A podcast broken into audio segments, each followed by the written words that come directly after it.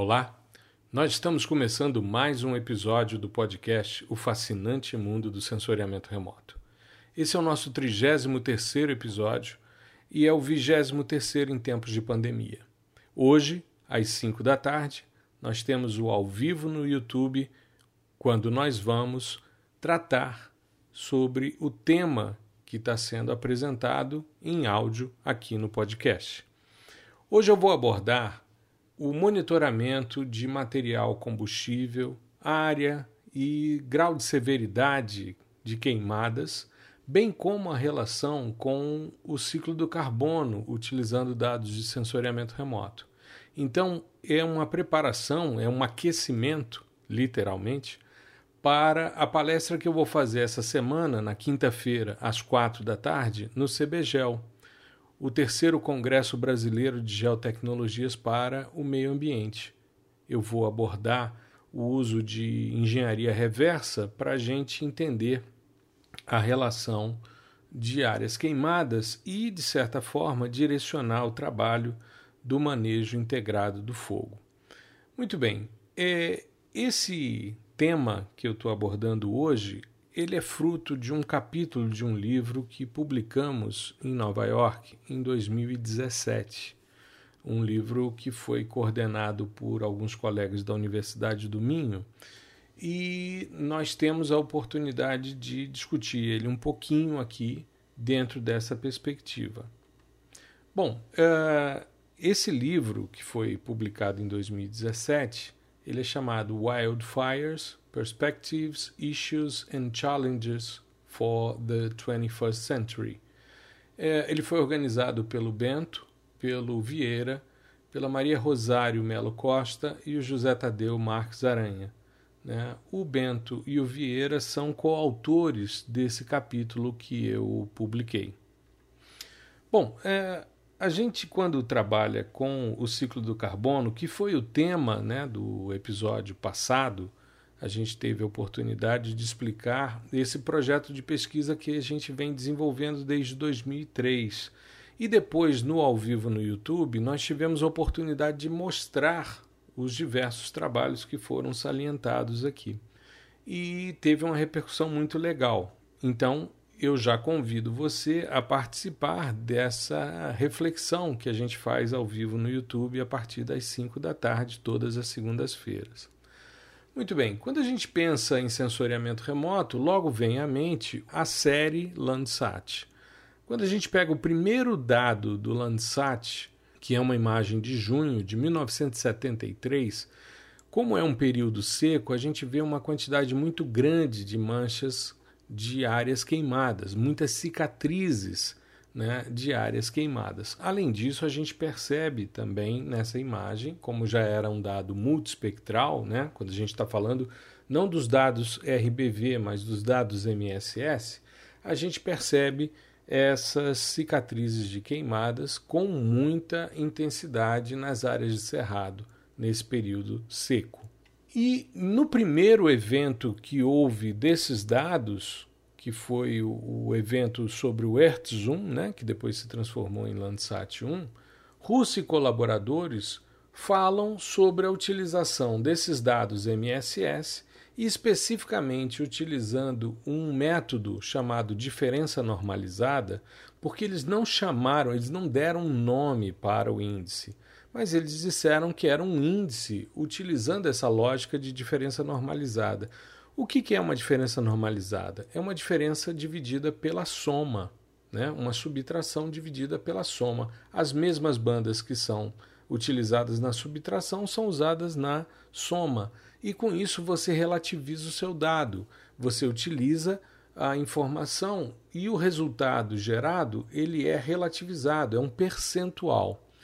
E o Russi e os colaboradores que apresentaram esse trabalho em 73 eles utilizam a banda 7 do MSS, que era uma banda que trabalhava de 0.8 a 1.1 micrômetros, ou seja, infravermelho próximo, e a banda 5 desse MSS, que vai de 0.6 a 0.7, que é justamente a região do vermelho. Então, era o que eles chamavam de NIR2 menos RED, dividido por NI2 mais RED. E com isso a gente conseguia destacar muito bem, já com esses primeiros dados multispectrais dessa série exitosa, que é a série Landsat, a gente já conseguia ver as áreas queimadas, que na composição colorida de falsa cor, destacando a vegetação no NIR, ela parecia arroxeada, e na imagem né, desse índice de vegetação por diferença normalizada, que depois passou a ser chamado de NDVI, Normalized Difference Vegetation Index,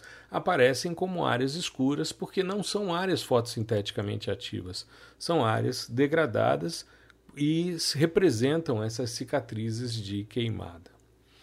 Muito bem, quando a gente pega um espectro de vegetação, tanto uma vegetação sadia como uma vegetação seca, a gente precisa entender né, essa composição desses espectros para a gente poder inferir como um evento de queimada vai se manifestar ou vai interferir nesse é, espectro.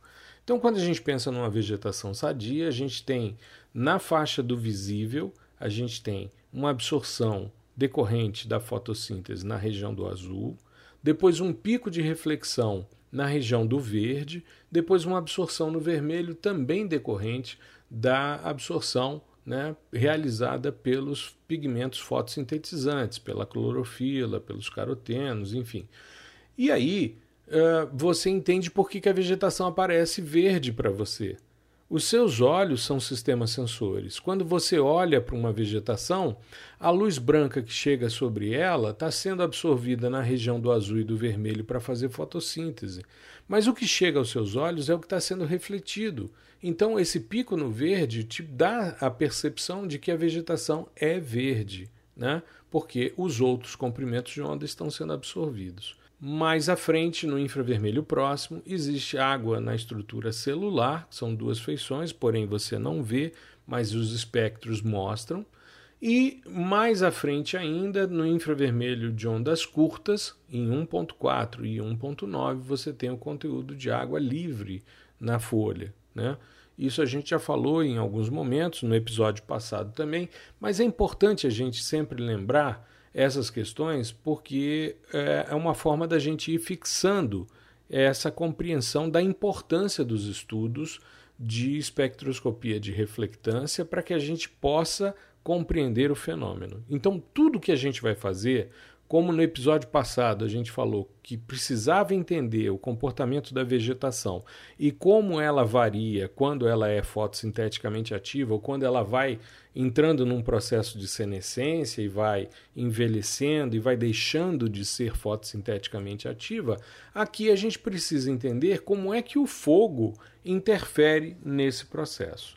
Então, quando a gente começa a avaliar sistemas sensores, a potencialidade de sistemas sensores, a gente precisa saber se o fenômeno que a gente quer investigar está sendo representado pelas bandas espectrais.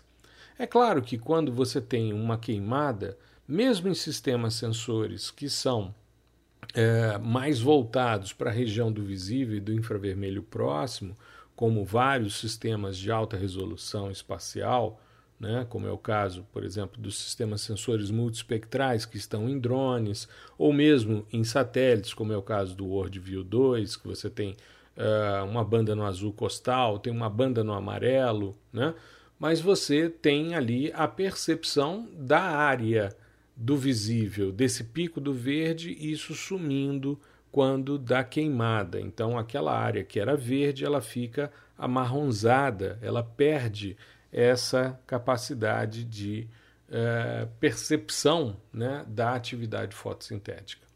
Uma outra coisa que é importante e que eu vou abordar também na palestra de quinta-feira, mas já dou um spoiler aqui, é a utilização de séries temporais, principalmente de índices de vegetação.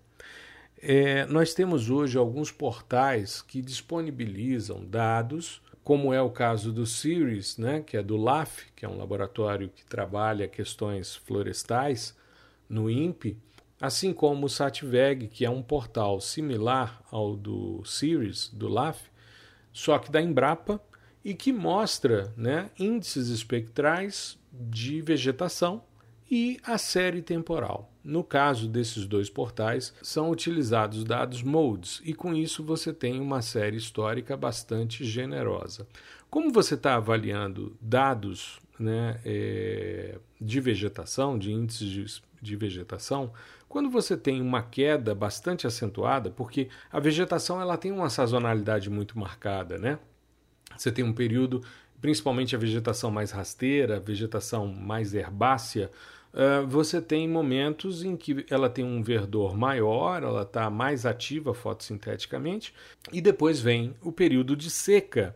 E aí você tende a ter uma redução dessa desse vigor Porém, às vezes você percebe na série histórica um ponto mais agudo, uma redução mais sensível dessa atividade. Normalmente você tem ali uma, uh, um evento de uma queimada, né? um incêndio que ocorreu naquele pixel e que fica representado.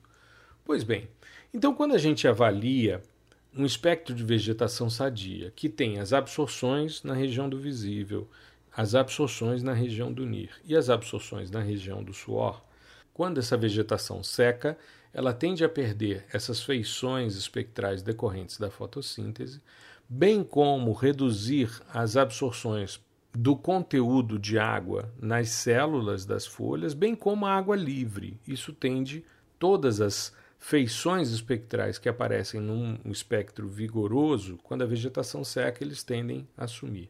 Quando a vegetação queima, essas feições decorrentes da fotossíntese elas desaparecem. As feições decorrentes da água que está nas células também desaparecem, assim como a água livre. E você tende a ter uma redução muito grande do albedo do NIR, né, do infravermelho próximo, e há um aumento de albedo no infravermelho de ondas curtas. Então, normalmente, um espectro de vegetação que tem do NIR para o suor uma inclinação, né, uma redução dessa inclinação, há uma inversão. Então, o espectro que era de albedo mais alto no NIR e mais baixo no suor, ele passa a ter um albedo mais baixo no NIR e mais alto no suor. Há uma inversão. E essa inclinação do espectro ela é medida por meio de índices espectrais. E mais especificamente o NBR, que é o índice de queima normalizada ou normalized burn ratio. Esse índice ele faz uma diferença normalizada entre essas duas regiões, NIR e suor, e faz essa medição dessa inclinação. Mas existem sistemas sensores, como é o caso do MODES, né? e nós trabalhamos nesse capítulo com dados do MAS, que foi o simulador aerotransportado do MODES. Quando ele esteve no Brasil, na missão Scarby, junto com o Everest, o hiperespectral, que eu já citei em outros episódios, é, eles tiveram a oportunidade de investigar também como é que seria o comportamento da emissão da radiação por uma área queimada né, no termal. Então a gente tem dados dessa missão tanto na região do visível, do infravermelho próximo e do infravermelho de ondas curtas, bem como no infravermelho médio. Porque o que, que acontece? Quando você está trabalhando com alvos que têm uma temperatura da superfície terrestre, uma temperatura normal, você está trabalhando dentro de uma faixa do espectro que está ali entre 10, 11, 12 micrômetros. Né? Os alvos de superfície com temperaturas é, radiométricas é, de eventos normais, né? temperatura de água, de solo exposto, de vegetação, isso daí é contemplado pela região do infravermelho termal e você percebe, por exemplo, hoje no Landsat 8, a banda 10 e a banda 11, elas investigam esses alvos de superfície. Agora, quando você tem um evento extremo, um evento de uma queimada, aí você precisa ter uma banda localizada entre 3 e 5 micrômetros, porque alvos mais quentes, né, pela lei de deslocamento de Wien, eles tendem a ser medidos no infravermelho médio e não no infravermelho termal.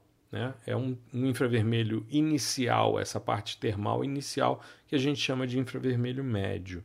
Então, é importante que sistemas sensores que monitoram queimadas, focos ativos, né, frentes de queimada, focos ativos de incêndio, eles tenham bandas nessa região. O MODES tem uma banda em 3,73 micrômetros que faz esse tipo de análise. E o INPE gera esse tipo de leitura e que normalmente eu tenho inclusive vídeos no meu canal no YouTube que mostram como é que a gente detecta esse tipo de informação, porque o tema desmatamento e queimada anualmente é, a gente tem sempre essa discussão, porque é um problema muito sério no Brasil, né? E esse ano em especial, não só na Amazônia, mas também no Pantanal. Muito bem. Então, os sistemas sensores que monitoram precisam ter bandas nessa região, porque senão você vai ter a informação, porém com valores é, diferenciados em termos de temperatura desses focos de incêndios. Um outro tipo de investigação que os sistemas termais nos permitem e que é um trabalho bastante interessante, eu muito me orgulho de ter orientado, que foi o trabalho do André Cota, o TCC dele no curso de Ciências Ambientais e que está publicado na Revista Brasileira de Geomática. É só você procurar o meu nome, né, Gustavo Batista, com P, Baptista, e André Cota. Você vai ter, logo num dos primeiros números da Revista Brasileira de Geomática, você vai ter um estudo que o André fez. O André é oficial do Corpo de Bombeiros e o TCC dele foi com incêndios subterrâneos. Nós utilizamos câmeras termais para medir em áreas que têm a possibilidade de uma quantidade muito grande de biomassa subterrânea, como é o caso das turfeiras, né, a investigação desses focos de incêndio. E é um trabalho bastante importante porque a queimada subterrânea ela é um problema principalmente para brigadistas e bombeiros, porque é, eles vão caminhando e muitas vezes o incêndio já foi é, extinto em superfície, mas continua queimando em subsuperfície. Então eles estão caminhando, muitas vezes o solo colapsa e eles vão cair num local que ainda o fogo está ativo e às vezes a temperatura é muito elevada. Né? Então o André fez medições com câmeras termais em campo que chegaram a 450 graus centígrados né, de temperatura de incêndio subterrâneo. E depois, no dia seguinte, ele, como uh, é oficial e, e, teve acesso também à verificação por meio, usando as câmeras termais, utilizando o helicóptero, ele pôde perceber as frentes desses pontos quentes, os pontos que ainda estavam ativos e eram subterrâneos. Então, um, uma grande turfeira que a gente teve a oportunidade de verificar em loco no momento do incêndio e no dia seguinte com helicóptero. Foi um trabalho muito interessante, foi elogiado no Simpósio Brasileiro de João Pessoa é, pelo Alberto Setzer, que é o coordenador no INPE do portal de verificação de pontos de queimada, né, de focos de queimada do INPE. Isso muito me honra por ter sido orientador desse trabalho e participado dessa, é, dessa empreita. Né? Muito bem. Quando a gente começa a pensar na vulnerabilidade para incêndios, aí é que entra essa estratégia da, é, da lógica reversa, que vai ser o tema da minha palestra no CBGEL. O que, que acontece? Quando uh, a gente normalmente quando a gente vai para um evento de, de incêndios, né, que tratam da, das questões de incêndios florestais, eu tive o ano passado no Wildfire, o evento internacional que ocorreu em Campo Grande, e o que, que a gente pode perceber? É que existe uma preocupação muito grande, a maioria dos esforços está no apagar o incêndio. E são poucos os trabalhos, isso foi uma percepção que eu tive assistindo uma grande quantidade de, de trabalhos. Existe uma preocupação menor com a investigação prévia né, um, uma verificação de vulnerabilidades de áreas para que se possa direcionar as ações de manejo integrado de fogo. Ou seja, uma avaliação pretérita de condições de verdor, umidade e senescência para indicar os locais com disponibilidade de biomassa, ou seja, se pegar fogo essa área, o incêndio terá proporções muito grandes. Então vamos fazer um manejo, vamos queimar previamente, preparar aceros, enfim, traçar estratégias que possam minimizar os danos de um evento que possa vir a acontecer nessas áreas que têm uma disponibilidade maior de biomassa. Nesse trabalho que fizemos para esse artigo do, do livro que eu citei e que estou aqui esmiuçando com vocês, é, nós utilizamos alguns índices espectrais. Utilizamos o EVI, o Enhanced Vegetation Index, do Alfredo Ruete e colaboradores, que tem um, um papel bastante importante porque minimiza-se tanto os efeitos de background de solo como também a, a atenuação do processo de espalhamento da radiação na região do azul e do verde, utilizamos o NDWI do Bocaigal, que mede é uma relação de índice de diferença normalizada, utilizando as bandas de absorção do conteúdo de água é, nas células das folhas em 0,86 e 1,24 micrômetros, né? ele utilizando esses dados. E no estudo que nós fizemos, nós usamos os dados hiperespectrais do Everest para poder facilitar essa questão. E usamos também o PSRI, que é um índice de senescência, é um índice de reflectância que trabalha com a senescência.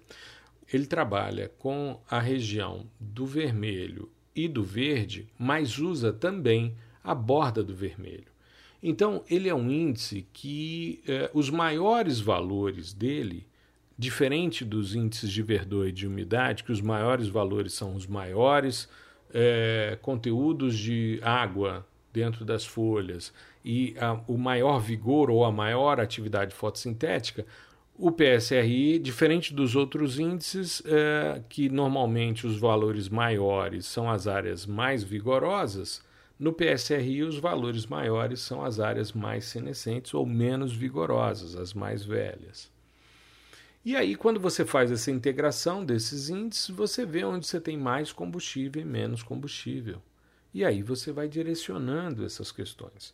Se você quiser fazer uma composição colorida, você pode utilizar esses índices, mas lembrando que você precisa trabalhar com um menos o PSRI para que você possa trabalhar dentro da mesma perspectiva, de maiores valores, vegetação mais sadia. Né? Aqui no PSRI você tem o contrário, então é importante talvez invertê-lo para você poder visualizar melhor nessa integração.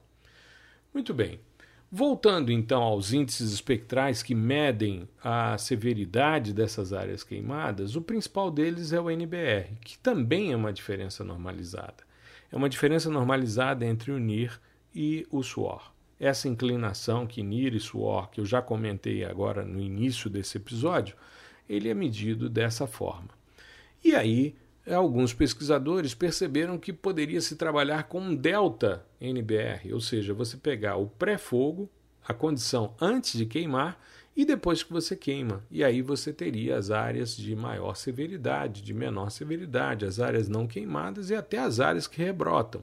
Alguns pesquisadores perceberam que esse delta ou DNBR ele acaba superestimando algumas classes e subestimando outras.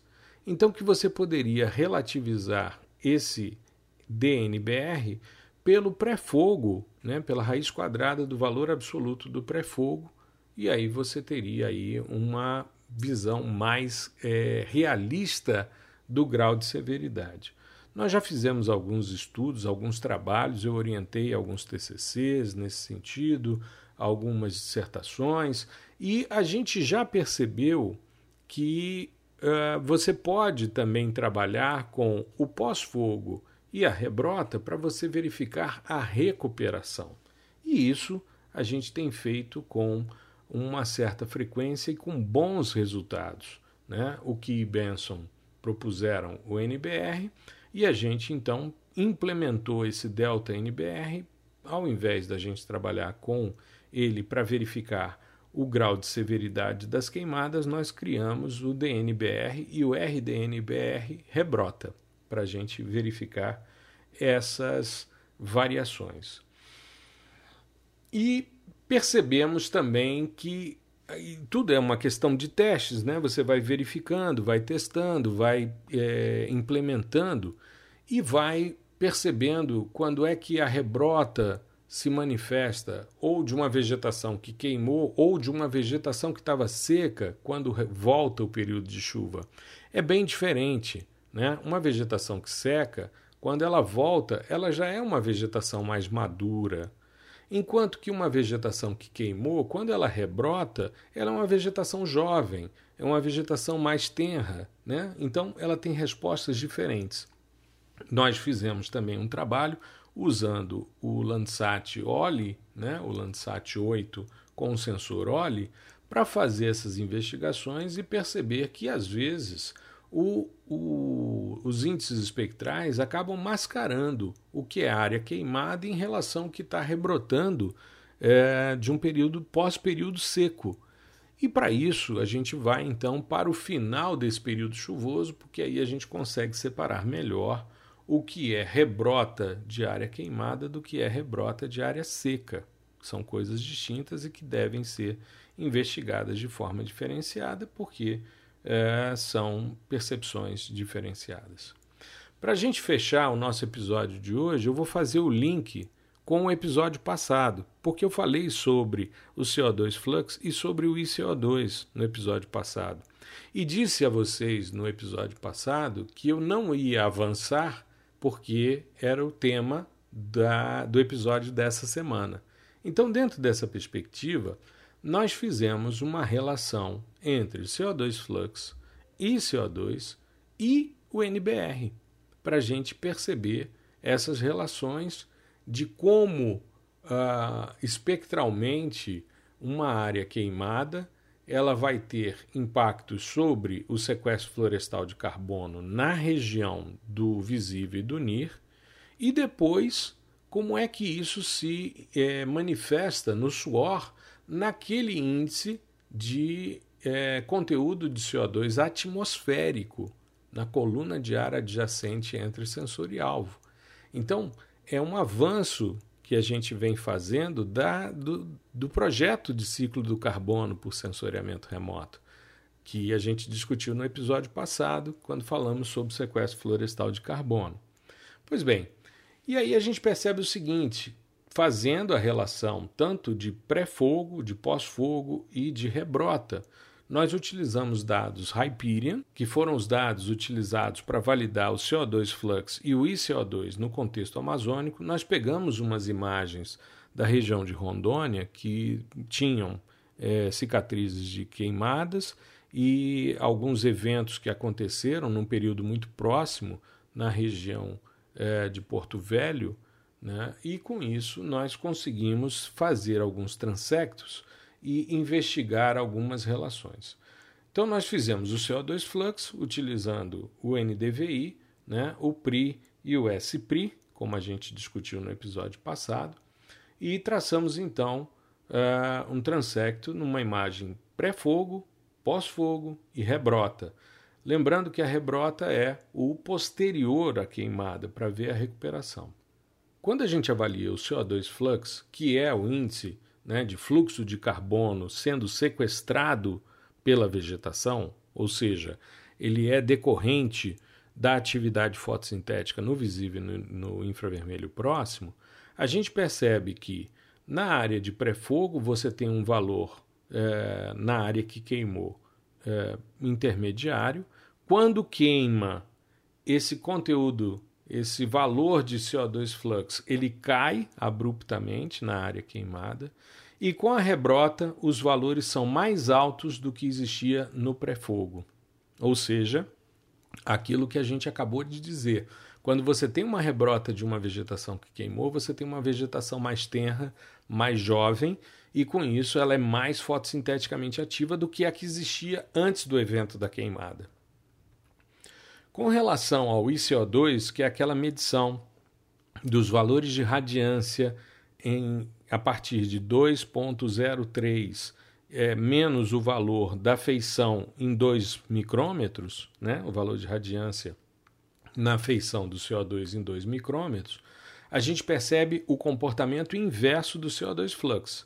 Ou seja, o conteúdo de carbono na coluna de ar existente entre sensor e alvo antes de queimar, ela tem um valor mediano, baixo, porém mediano, porque é uma área fotossinteticamente ativa. Quando queima, esse valor de CO2 aumenta em muito, porque você deixa de ter uma atividade fotossintética ali.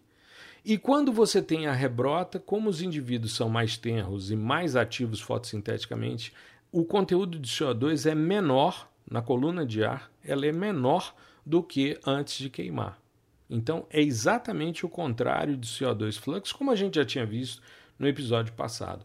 O que é interessante nessa questão é que o NBR ele tem o mesmo comportamento do ICO2, ou seja, é, ele é mais significativo na queimada, assim como o conteúdo, e ele é inversamente proporcional ao CO2 flux. Ou seja, o grau de severidade de queimada é inversamente proporcional ao sequestro e é diretamente proporcional ao conteúdo de CO2 atmosférico. Foi isso que o trabalho do João Paulo mostrou né, em Rondônia e a gente teve a oportunidade de representar isso de forma bastante interessante. Então, para a gente fechar esse nosso, essa nossa discussão, esse nosso episódio, que hoje eu convido a você para estar tá comigo às 5 da tarde ao vivo no YouTube, que eu vou mostrar as imagens desses estudos todos que eu salientei aqui. Mas é interessante porque a gente pode considerar que uh, a gente conseguiu mostrar a eficiência dos dados de sensoriamento remoto para monitorar essa disponibilidade de biomassa, né? bem como avaliar uh, a severidade e a relação com o ciclo do carbono, que é o que a gente se propôs a fazer dentro dessa perspectiva. Então, eu queria agradecer a você pela sua audiência, né? agradecer por essa, é, esse prestígio que semanalmente você dá ao nosso podcast não só em áudio, né? A gente tem tido cada vez mais uma quantidade muito grande de downloads, de pessoas baixando os episódios e ouvindo. Como eu comentei na semana passada, agora a gente está distribuindo também para países de língua portuguesa, na África, na Ásia, enfim. Essa questão toma uma dimensão planetária muito interessante. Né? A, a divulgação é claro que existe a limitação do fato de ser em português, mas a divulgação é algo que é extremamente generosa e a quantidade de pessoas que tem sido atingida é muito grande. Né? Essa semana tem o congresso, né, que é um congresso 100% online, é a minha segunda participação, é o terceiro evento. Eu abri o evento passado, fiz a palestra de abertura. Esse ano eu vou fazer a palestra na quinta-feira às quatro da tarde para a gente discutir essa engenharia reversa, para a gente entender esse monitoramento e direcionar as ações de manejo integrado de fogo. Eu espero que você tenha gostado, eu espero que tenha sido algo prazeroso e que tenha contribuído de alguma maneira na sua expertise na área de sensoriamento remoto, ou que pelo menos tenha instigado você a correr atrás de mais informações sobre esse mundo fascinante do sensoriamento remoto. Tá legal? Eu espero que você fique bem, se possível, fique em casa para que a gente possa, com brevidade, retornar a uma nova normalidade. Tá bom? E na próxima semana estaremos aqui novamente reunidos para mais uma vez, mais um episódio do fascinante mundo do sensoriamento remoto. Tá bom? Um grande abraço!